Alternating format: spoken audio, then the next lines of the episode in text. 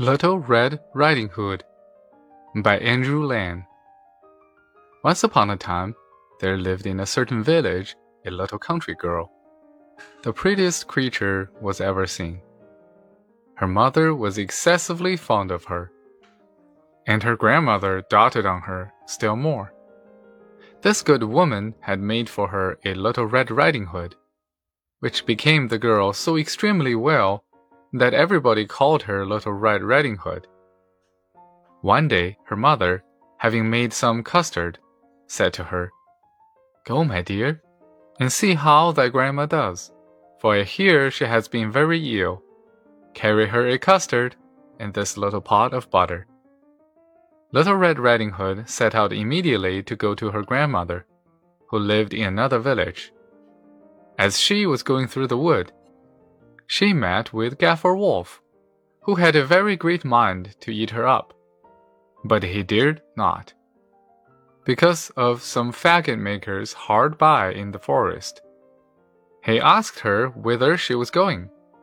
The poor child, who did not know that it was dangerous to stay and hear a wolf talk, said to him, I am going to see my grandma and carry her a custard and little pot of butter from my mamma. Does she live far off? said the wolf. Oh, aye, answered the little Red Riding Hood. It is beyond that mill you see there, at the first house in the village. Well, said the wolf, and I'll go and see her too. I'll go this way and you go that, and we shall see who will be there soonest.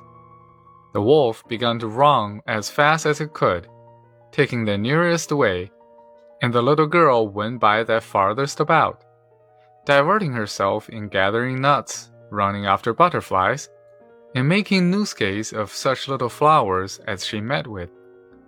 The wolf was not long before he got to the old woman's house. He knocked at the door. Tap, tap.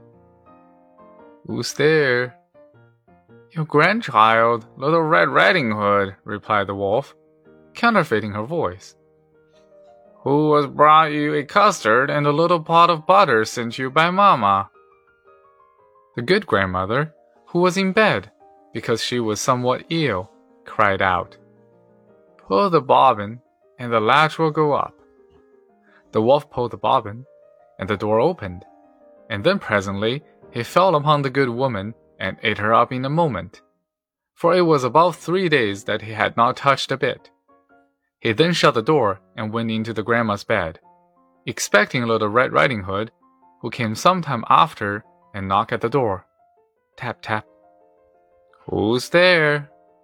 Little Red Riding Hood, hearing the big voice of the wolf, was at first afraid, but believing her grandmother had got a cold and was hoarse, answered, "'Tis your grandchild, Little Red Riding Hood, who has brought you a custard in the little pot of butter Mamma sent you. The wolf cried out to her, softening his voice as much as he could. Pull the bobbin, and the latch will go up. Little Red Riding Hood pulled the bobbin, and the door opened. The wolf, seeing her come in, said to her, hiding under the bedcloth, Put the custard and the little pot of butter upon the stool, and come and lie down with me. Little Red Riding Hood undressed herself and went into the bed, where, being greatly amazed to see how her grandmother looked in her night clothes, she said to her, Grandma, what great arms you have got! That is better to hug thee, my dear. Grandma, what great legs you've got! That is to run the better, my child. Grandma, what great ears you've got!